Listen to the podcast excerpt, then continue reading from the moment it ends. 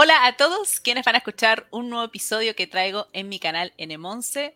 Hoy vamos a conversar un tema muy importante, muy interesante también en de índole de la bioética y traigo a un gran invitado en la cual vamos a ir conversando de una cuestión bastante importante que tiene que ver con las voluntades anticipadas, un tema desconocido y un tema también que es controversial en muchas aristas que hoy en día nos vemos embuido con el concepto de autonomía. Así que activa campanita, suscríbete y corre video.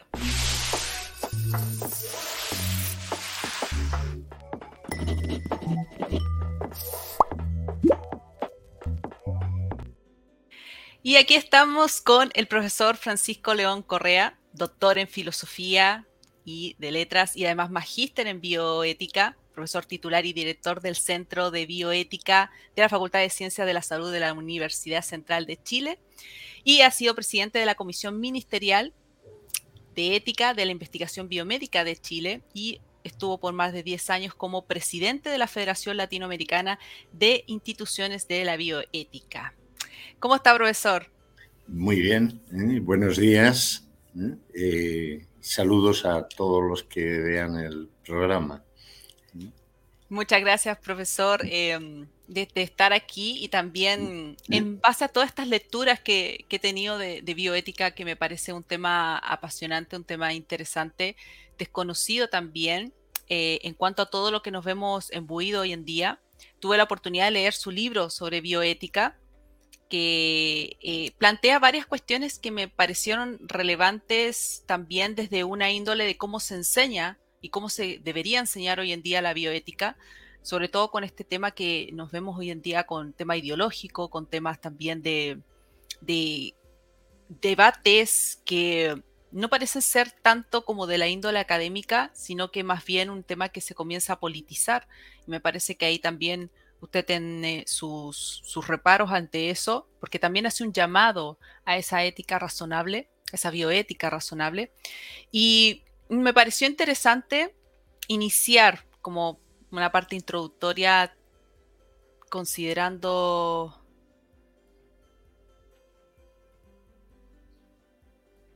¿Qué pasó?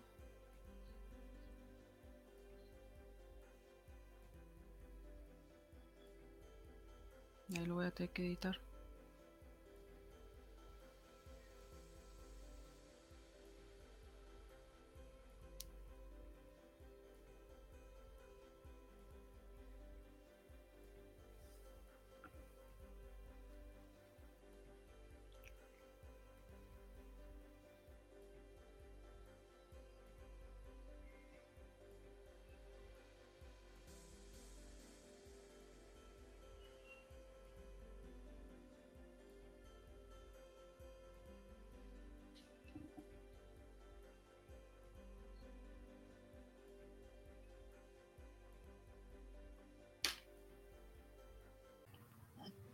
Y claramente que en toda esta cuestión sobre de las voluntades anticipadas, me gustaría que viéramos como modo de introducción, eh, tomando en cuenta también de la audiencia que, va a estar escuchando este episodio y que también es la idea de llamar a que puedan también conocer de estos temas, ¿Cuál es su visión? ¿Cuál es la, real preocupación que surge en, este tema de la voluntad anticipada, esto que hablan del testamento vital, en, términos, en términos generales, en lo, que, en lo que usted ha llevado de, todos estos estudios?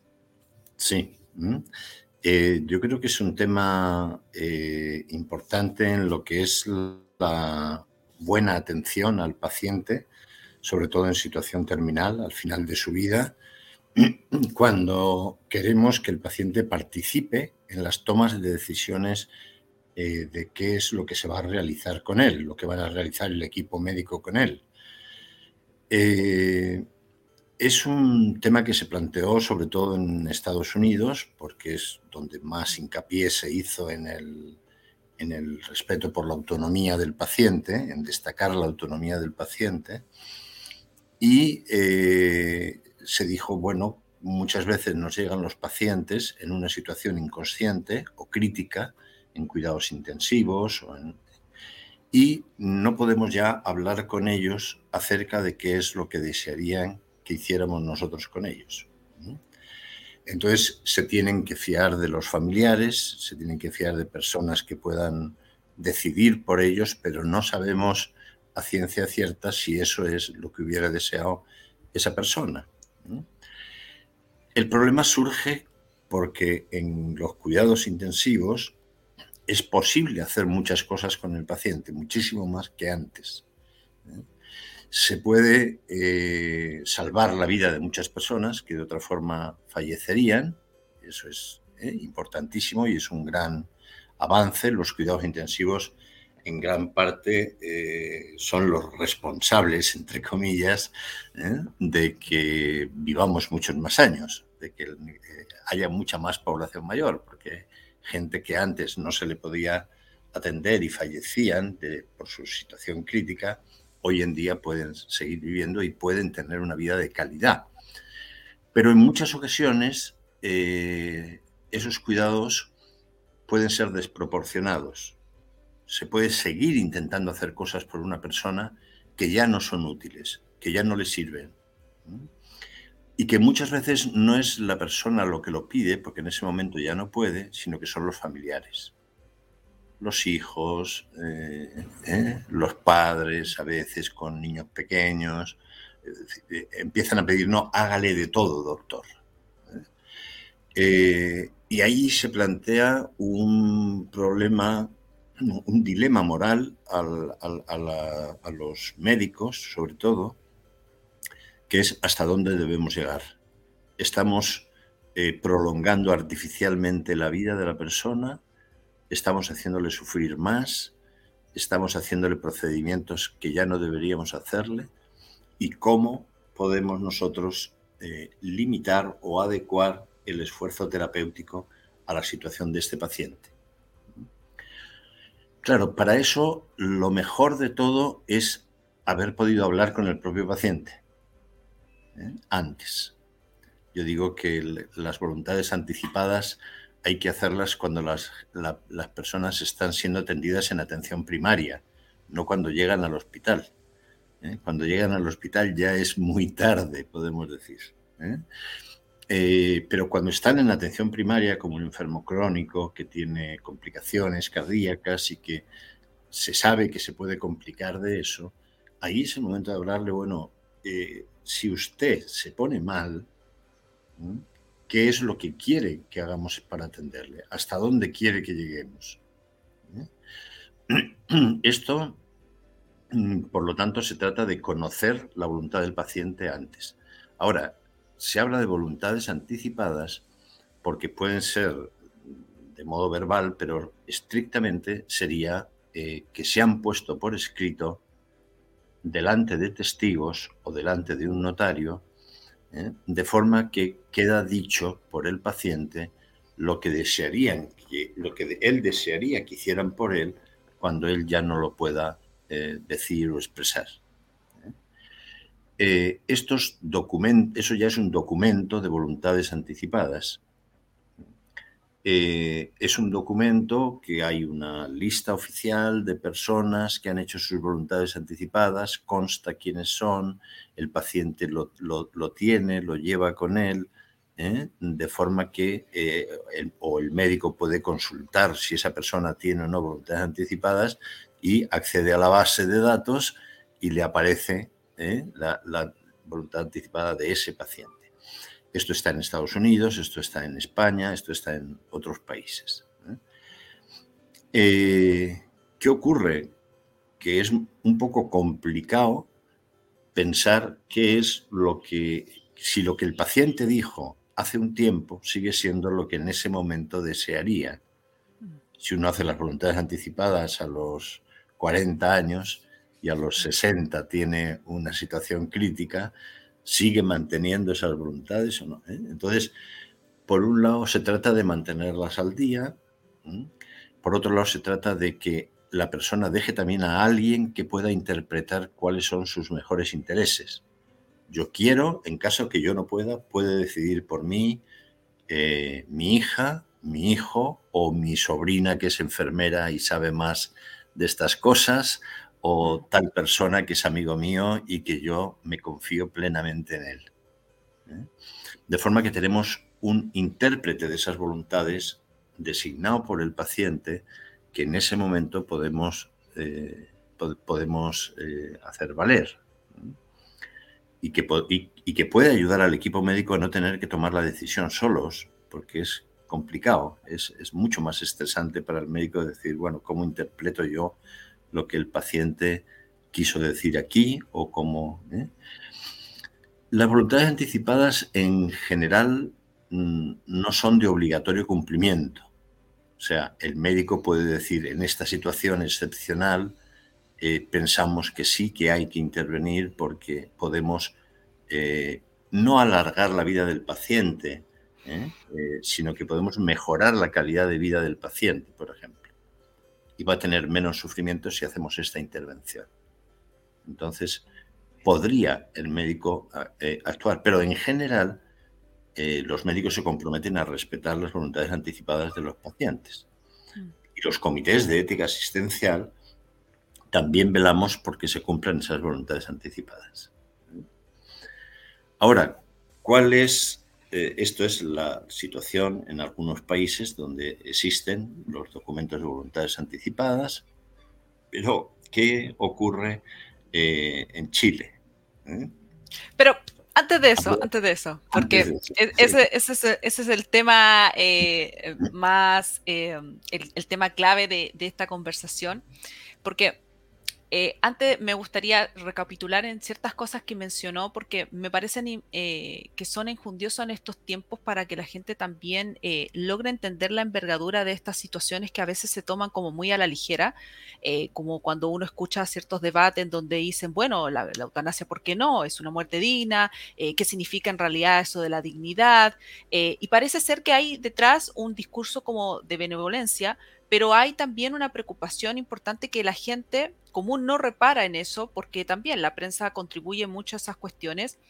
Porque claro, en este tema de las voluntades anticipadas me llamó la, atención, porque efectivamente hay legislaciones donde ya se habla de testamentos vitales y eso permite también el poder disponer de sus bienes por parte de los beneficiarios, una cuestión bastante eh, importante también a considerar cuando se hace esto, porque estamos hablando de palabras mayores, o sea, hablamos de un testamento vital, eh, hablamos incluso eh, que, ahí vamos a entrar a la situación en Chile de, alguien, como usted mencionaba, un apoderado, alguien que va a tomar como lo que hace un albacea en un testamento, en el sentido de ver, bueno, yo voy a respetar esa, esa voluntad que ya no se puede manifestar libremente por ciertos motivos, enfermedades crónicas o terminales, pero ¿Qué significa en realidad esa, esa voluntad anticipada? ¿Qué significa eh, que toda persona tiene derecho a manifestar eh, anticipadamente eh, esta voluntad de decir, bueno, me someto o rechazo alguna, algún procedimiento, algún tratamiento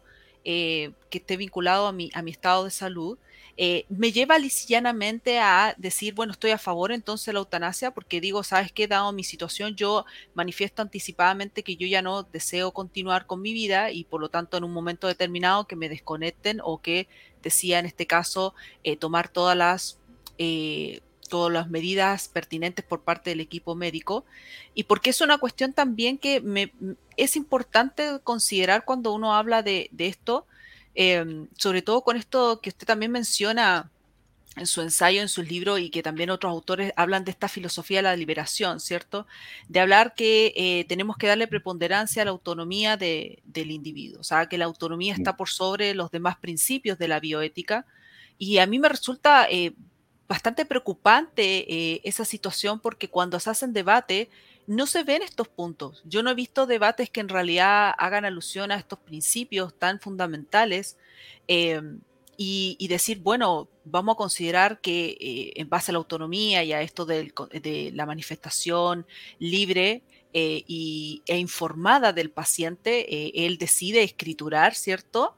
esta voluntad anticipada y por lo tanto uno dice ¿Qué, pasa? ¿Qué pasa con lo que usted también plantea de, si esa persona eh, dice, sabes qué, yo ya no quiero, me arrepentí o he cambiado mi, opinión eh, al respecto y quiero hacer esto?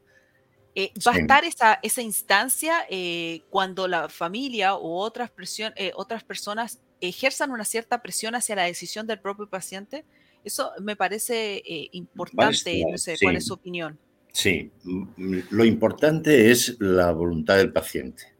O sea, lo que el equipo médico tiene que eh, realizar tiene que ser contando con lo que es la opinión del paciente, con la autonomía del paciente y haciendo la mayor beneficencia posible con su actuación, eh, teniendo en cuenta lo que el paciente considera como su mejor bien, no lo que el equipo solo considera el mejor bien del paciente.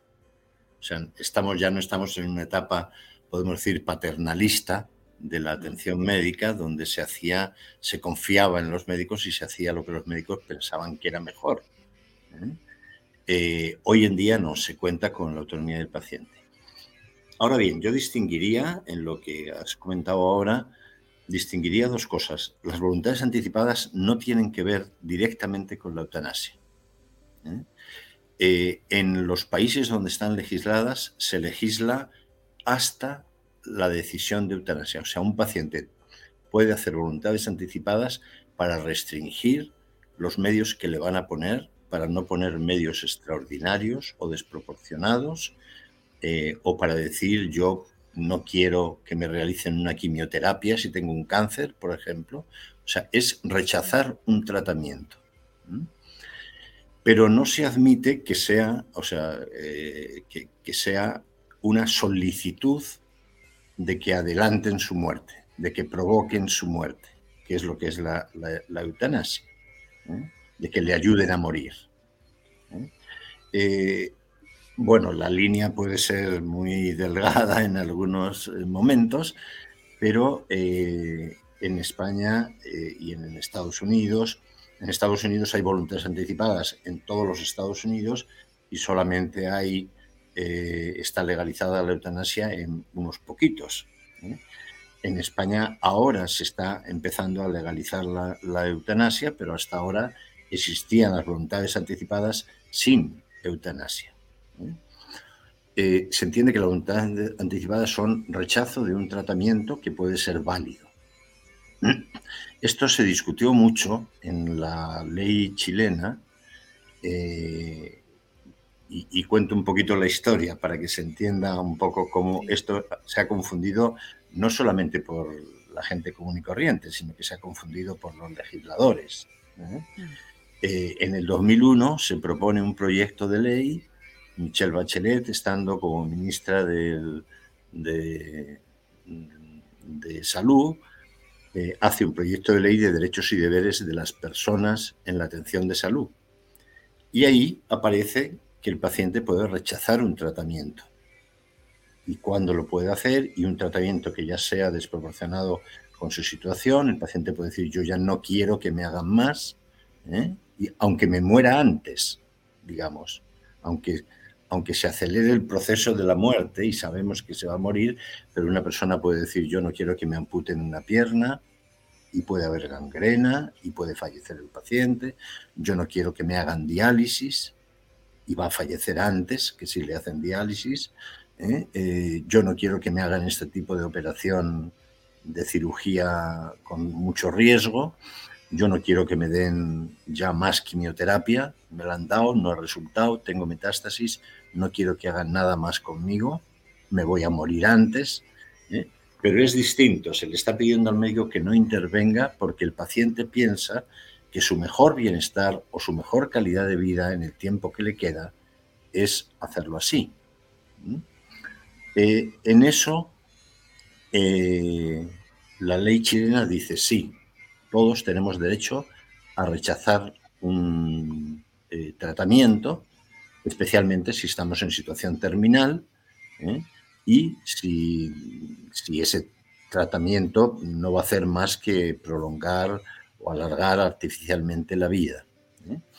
Lo que pasa es que en el proyecto de ley chileno eso iba unido a las voluntades anticipadas, porque en el fondo rechazar un tratamiento lo puede hacer uno verbalmente, en el momento, yo no quiero que me hagan esta quimioterapia, ¿eh? o lo puede haber dicho antes, vale igual puede haber hecho una voluntad anticipada anterior por escrito diciendo, yo si tengo un cáncer de este tipo con metástasis así, así, así, no quiero que me hagan más, ¿eh? que, que, hagan más conmigo. Entonces, eh, la ley chilena tenía un título que era del rechazo del tratamiento y las voluntades anticipadas. Iba a tratar los dos temas. ¿eh? Esa ley dio muchas vueltas hasta que fue aprobada en el 2012 ¿eh? por, el, por, el, Congreso de Diputados, luego pasó al Senado. en el 2012 se aprueba la ley y precisamente porque algunos pensaban que las voluntades anticipadas tenían que ver con la eutanasia, no siendo que se colara la eutanasia en una legislación sobre derechos del paciente, quitaron lo de las voluntades anticipadas. Pero no lo quitaron del título. O sea, ¿eh? fíjate un poco la contradicción que existe, que hay un título que dice del rechazo del tratamiento y las voluntades anticipadas. Se habla del rechazo del tratamiento y luego no aparecen las voluntades anticipadas. ¿eh? Entonces, mm, bueno, yo no sé si es una interpretación jurídica la que doy yo, pero es una interpretación de que si está en el título es porque se han aprobado, aunque no digan nada más sobre ellas. Sí, ¿eh? esas, son cuestiones, eh, parte de, estas, eh, poca, de ser poco prolijo en ciertos proyectos, de escriturar ciertas palabras y después decir, no, es que no quise decir eso, pero bueno, ya la, ley salió. Por ejemplo, que eso se se ha ocurrido.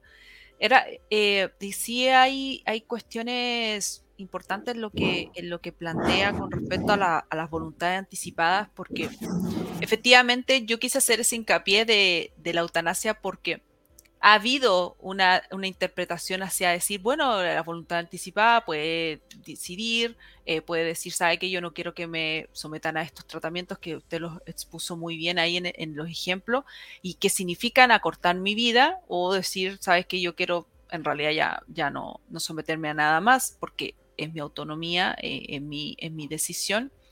Pero en esa línea tan delgada entre esta voluntad anticipada y la eutanasia, eh, es una línea que trato de ver de qué manera se concilia en la bioética estos cuatro principios, de qué manera se concilia la autonomía con la beneficencia, la no maleficencia y la justicia. Eh, me parece eh, preocupante la forma en que se, en que se traduce en la legislación este tipo de cuestiones porque uno dice, bueno, vamos a darle preponderancia a la autonomía del individuo, pero ¿hasta qué punto? ¿Hasta qué punto eso en realidad no significa decir, sabes que yo en realidad eh, ya no quiero seguir viviendo, no quiero someterme a estos tratamientos porque alargan mi vida en el evento que, pudiese ser?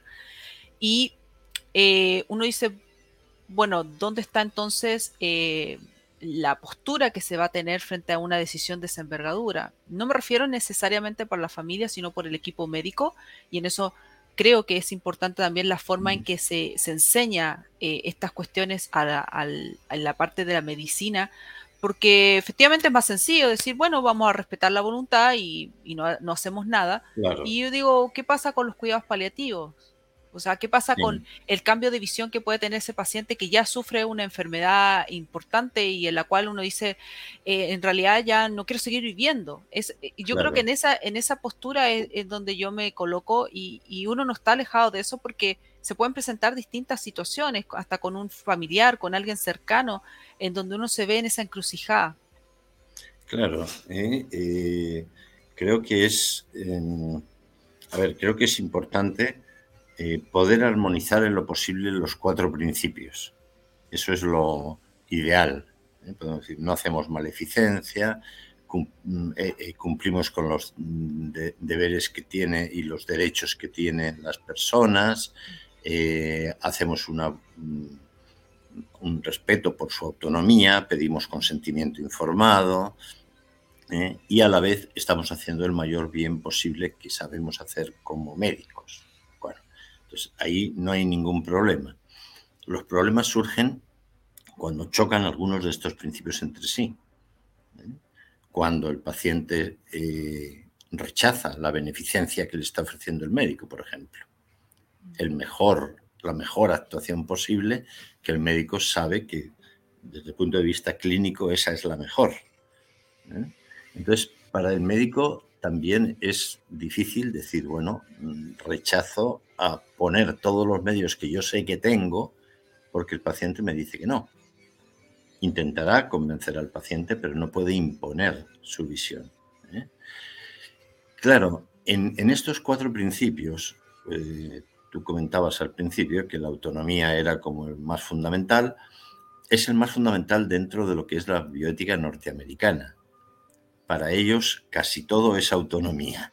¿Eh? La justicia es respeto a los derechos individuales de la persona, la beneficencia es eh, hacer lo que el paciente piensa que es su mejor bien. ¿eh? Mm. En la bioética latinoamericana y en la bioética europea eh, se han establecido priorizaciones de estos principios. Se ha dicho cuáles son más importantes. Y hay un autor español muy, muy conocido, Diego Gracia, que dice, hay un nivel 1 y un nivel 2. Un nivel 1 que es la no maleficencia y la justicia, que tienen un nivel universal. ¿eh? O sea, todos somos iguales respecto a la vida biológica, por lo tanto la no maleficencia es igual para todos ¿eh? y no se puede nunca hacer maleficencia. Y la justicia es la que regula la vida de relación con los demás, somos iguales todos también, ¿eh? y la justicia delimita los derechos que tenemos y los deberes que tienen los demás para con nosotros. Y luego hay dos principios, autonomía y beneficencia, que son de, un nivel 2, ¿eh? Eh, que vienen después, no que no sean importantes, pero que vienen después, que hacen referencia a, a que todos somos diferentes, a la vez que todos somos iguales, todos somos diferentes. Tenemos nuestras propias ideas, valores, criterios, ¿eh? por lo tanto tenemos nuestra autonomía y tenemos nuestro modo de entender lo que es una vida buena, o lo que queremos de la medicina, o lo que queremos de la atención de salud. ¿eh? Eh, entonces, eso hay que respetarlo, dice este autor, pero en la medida de lo posible. O sea, hay circunstancias en que podemos prescindir de la autonomía de un paciente para no hacer maleficencia. Por ejemplo, una persona en crisis ¿eh? Eh, paranoica, con ideas de suicidio, tú lo internas obligatoriamente en un centro de atención de salud mental para poder en ese momento atenderle. Y no respeta su autonomía. ¿eh? El mayor bien posible, o sea, admite excepciones la, la autonomía. Eh, por ejemplo, eh, la confidencialidad, que también es parte de la autonomía del paciente. Respetar la confidencialidad también tiene excepciones. Si puede haber un daño a un tercero, tú no puedes respetar la confidencialidad.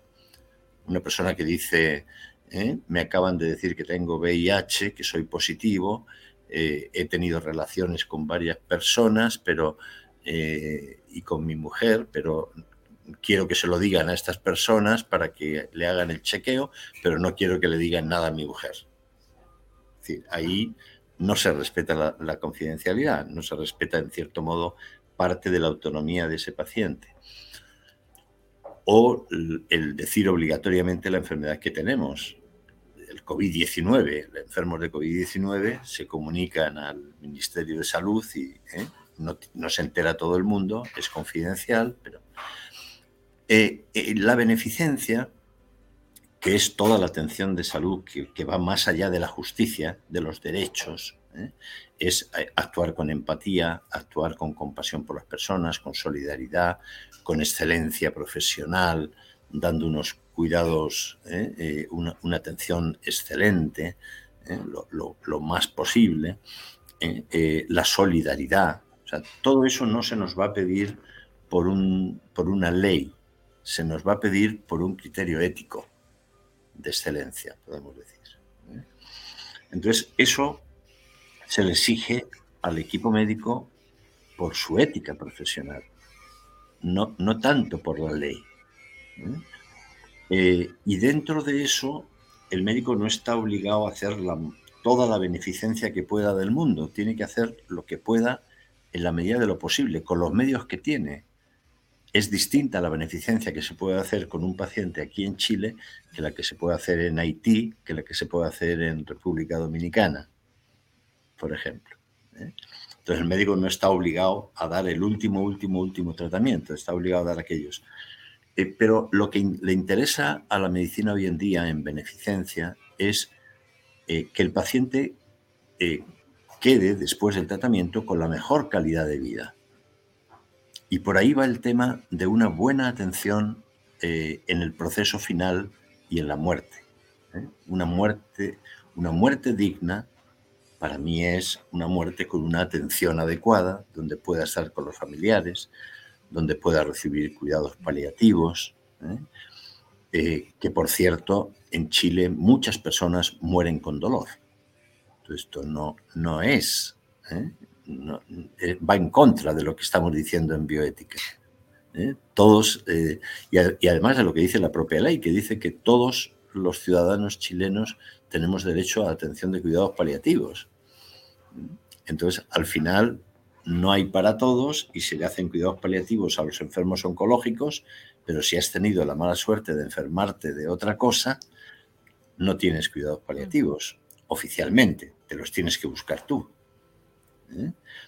Eh, entonces, este, tema de, ayudar en una buena muerte es eh, también mm, resguardar que no vayamos a hacer cosas que ya son absolutamente desproporcionadas eh, con el paciente.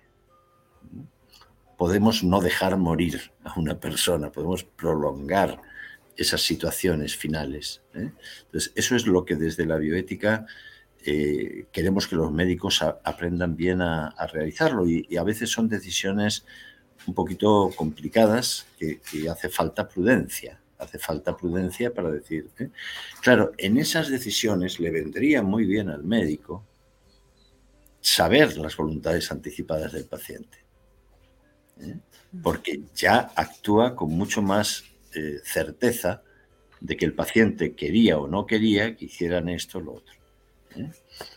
¿Qué ocurre? Que las voluntades anticipadas es difícil prever todas las situaciones que se van a producir al final de la vida de, la persona. Entonces yo puedo...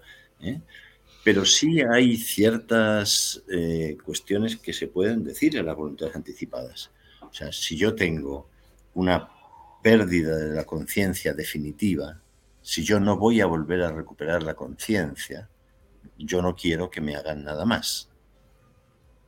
O sea, no quiero que ¿eh? me mantengan conectado a un ventilador, no quiero que me, que me pongan drogas vasoactivas, no quiero que me hagan una cirugía para resolverme un problema que tengo en, una pierna. No, yo ya no quiero que hagan nada más por mí. ¿eh? Por ejemplo, eso es una voluntad anticipada que da un marco que el médico debería respetar y que la familia sobre todo debería respetar, porque muchas veces los que insisten en que se hagan muchas más cosas son los familiares los familiares que a veces, o sea, yo me he encontrado, yo estoy en varios comités de ética asistencial y recibimos consultas de los médicos con problemas de este tipo de, casos. Y a veces son los familiares los que insisten en hacer cosas que los médicos dicen esto ya es una barbaridad. Y en ocasiones son los familiares que no han estado cuidando a su familiar enfermo. O sea, de repente, al final, aparecen una hija, un hijo que ha vivido fuera de Chile, que tal, que viene a la situación de su paciente y dice, no, no, no, hagan todo lo posible por mi mamá, por mi papá. Bueno, hagan todo lo posible, o sea, no, eh, ¿quién la ha estado cuidando? ¿Quién de la familia ha sido el que ha estado con ella? ¿Y qué es lo que dice? ¿Qué es lo que esa persona eh, habló con el paciente ¿eh? durante años a lo mejor acerca de su situación y de lo que él quería. Mm, o sea, a veces son los familiares los que se empeñan en que se sigan poniendo medios que ya son desproporcionados. Y yo creo que eso entra dentro de lo que es una buena muerte. O sea, entra dentro de, de una buena atención al morir, de unos cuidados, yo diría, humanizados al final de la vida. No se trata de poner toda la técnica y todo el empeño en prolongar lo más posible la vida del paciente. ¿eh? No se trata de que viva más tiempo, más meses, más años. ¿eh? Se trata de que el tiempo que vaya a vivir lo viva mejor. lo viva más feliz, lo pueda vivir con su familia, lo pueda vivir sin tanto, sin tener que estar en el hospital todo el día. ¿eh? Eh, por ejemplo, pacientes oncológicos que no quieren recibir ya una segunda línea de quimioterapia o inmunoterapia. O... Algunos sí quieren, algunos quieren que se, participar en una investigación clínica con el último medicamento posible hasta el último momento porque puede alargar un poco más su vida, pero otros no quieren. Simplemente dicen, bueno, yo, ¿para qué voy a seguir recibiendo quimioterapia, por ejemplo, y tengo que estar la mitad de la semana en el hospital? Yo prefiero estar en mi casa con mis nietos, con, jugando con ellos o, irme de viaje si puedo por mi situación. ¿eh? Y prefiero tener esa calidad de vida el tiempo que me quede. ¿eh? Sí, es una, una, encrucijada, es un tema también de, alta reflexión. Eh, muchas personas también se encuentran, deben encontrarse en esa situación con un familiar, con ellos mismos, Em, y, claramente que hay muchas cosas que no podía estar hablando, pero para ir finalizando, eh, quisiera que nos centráramos en este tema de, lo que ocurre en Chile, porque eh, hubo ahí un proyecto de ley que efectivamente existe, dos cuerpos normativos que para mí resultan ser característicos, que es la ley 20.584, que es la que precisamente regula el tema de eh, los derechos y deberes que tienen las personas en relación con su, atención de salud. Y ahí regula el tema de la voluntad anticipada y, el decreto, el decreto 41 que es sobre cuidados paliativos, el derecho de las personas que padecen enfermedades terminales o graves eh, y que son los dos cuerpos que me parecieron relevantes poner en, este, en esta última reflexión porque además tienen su última actualización que es de este año y, me pareció interesante porque efectivamente hay un proyecto de ley que, se, quería, eh, se quería hacer con respecto a este tema de las voluntades anticipadas, establecer que incluso fueran, eh, son revocables y que constaran en el Registro Nacional de Testamento.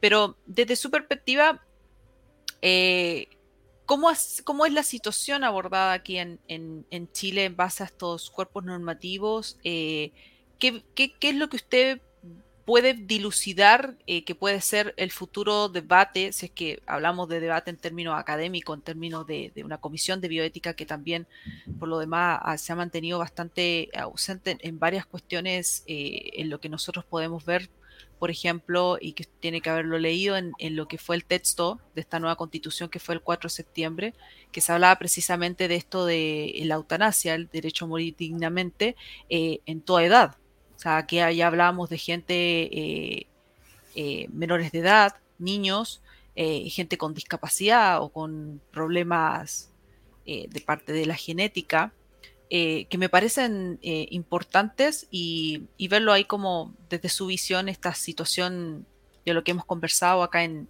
Chile. Sí. a ver, yo mm, creo que tenemos más o menos un marco normativo jurídico eh, eh, interesante que tiene que acabar, que terminar de definir las cosas, pero yo creo que en ese sentido eh, tiene que estar claras las voluntades anticipadas. Creo que es un, instrumento para, para valorar la autonomía del paciente y para hacerle participar más en, en las decisiones. al margen de todo el debate sobre el tema de, de eutanasia que va por otro proyecto de ley. Eh, pero me parece que es eh, fundamental en, eh, Chile que sepamos escuchar al paciente. O sea, nos encontramos con muchos pacientes que tienen mucha falta de voluntariedad en lo que nos dicen que quieren hacer, porque les están, tienen muchas coacciones externas ¿eh? Hijos que deciden por adultos mayores, papás que deciden por hijos jóvenes, ¿eh? Eh, gente que decide porque el médico se lo dice, etcétera, etcétera. Coacciones externas y luego coacciones internas también, o sea, cosas, miedos, temores que tenemos, que, o culturales también, que nos llevan a no plantear, a no hablar, por ejemplo, del final de la vida, a no hablar de nuestra muerte. No es algo que, ¿eh? es algo que debería ser más natural y que deberíamos poder tratar en el seno de la familia y también con aquellas personas que nos atienden en, salud. ¿eh?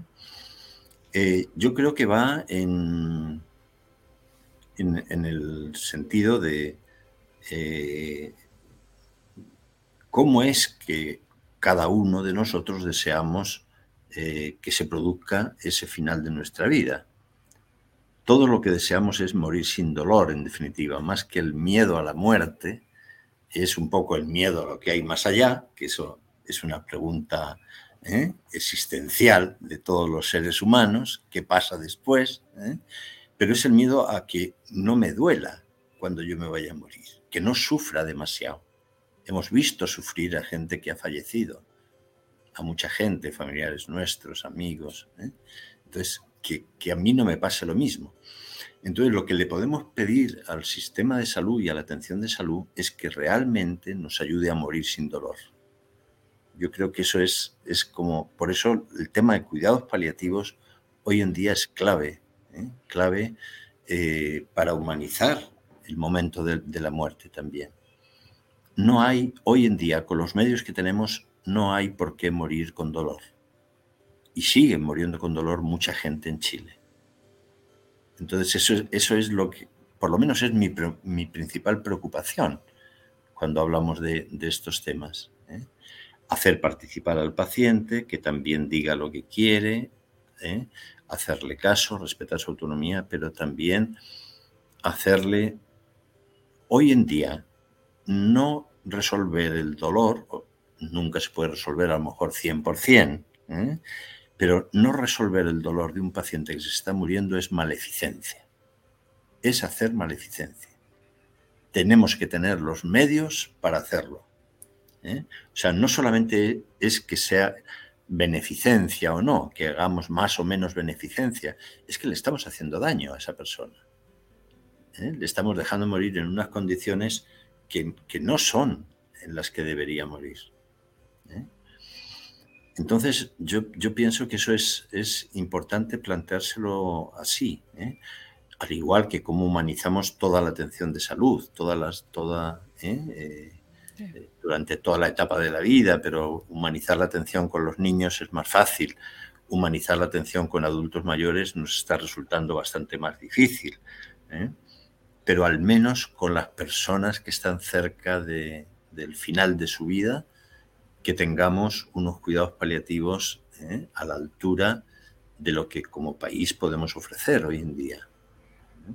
Sí, bueno, agradecerle, profesor, eh, por esta, esta gran charla. Yo me voy también eh, con muchas, muchas cuestiones que, que tenía ahí como en la nebulosa de, de, mis estudios, porque también sirve para ir, teniendo, concentrando la perspectiva en estas cuestiones que no son fáciles y que también tienen distintas aristas y que eh, tenemos que ser eh, llanos a, tener estas, estas perspectivas en, la palestra cuando uno entra a, a, debates, a conversaciones sobre esta índole. Así que agradecerle profesor, por estar aquí en el, canal y a todos también quienes han escuchado eh, este episodio importante también eh, a considerar en, estos tiempos y de alguno que esté con alguna situación de, algún familiar, algún cercano que esté viviendo esto, esto precisamente eh, es, es, un, es un tema a considerar y también que cada vez se, se, pide que haya personas tanto en el área de la salud, eh, dedicada a este tema de los cuidados paliativos, también el área legal, que puedan dar esa asesoría eh, que, se, que se merece en estas cuestiones, porque no son decisiones fáciles. Así que mm, agradecer, profesor, y a todos los que nos están escuchando. No olviden suscribirse, activar campanita y también pueden contribuir en Flow Patreon. Y no olviden que vamos a tener muchos más episodios relacionados a estos temas. Así que agradecida, profesor. Muchas gracias. Muy bien, muchas gracias. ¿eh? Muchas gracias. Nos estamos viendo. Chao.